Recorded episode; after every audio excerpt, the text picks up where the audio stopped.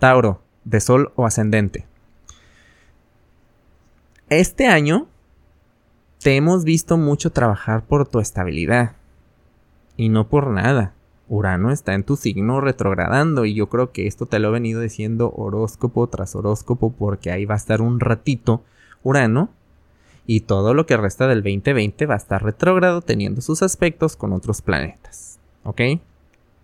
Pero, ahorita, te vas a estar viendo como pensando en decir, bueno, y ya tienes tiempo haciéndolo, pero pensando en decir, ¿realmente las personas con las que me relaciono aportan a mi vida?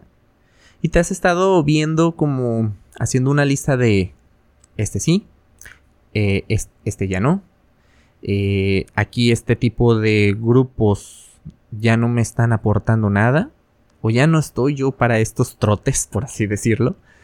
Este, y te vas a estar viendo mucho haciendo selecciones en tu vida social.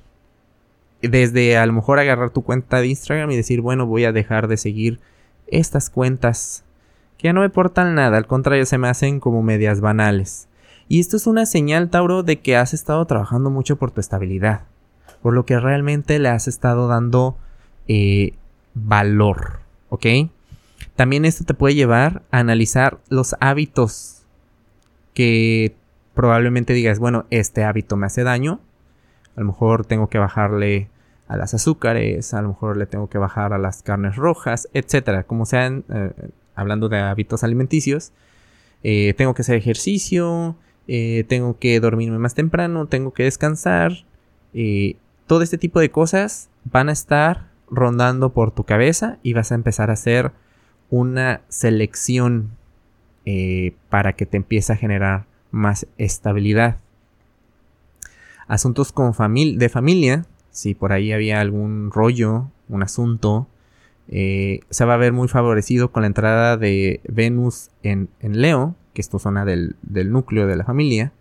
Pero también el hecho de que esté en esta zona Venus también te va a ayudar mucho, muchísimo, para empezar a encontrar los primeros frutos hermosos, bellísimos, de las consecuencias que has tenido, eh, consecuencias buenas, obviamente, de tu ímpetu y de tu eh, persistencia en encontrar estabilidad. Para mayor información, te invito a que escuches el episodio de la semana del 31 de agosto al 6 de septiembre y que nos sigas en redes sociales, en Facebook, en Instagram, búscanos como Caja Astral Podcast.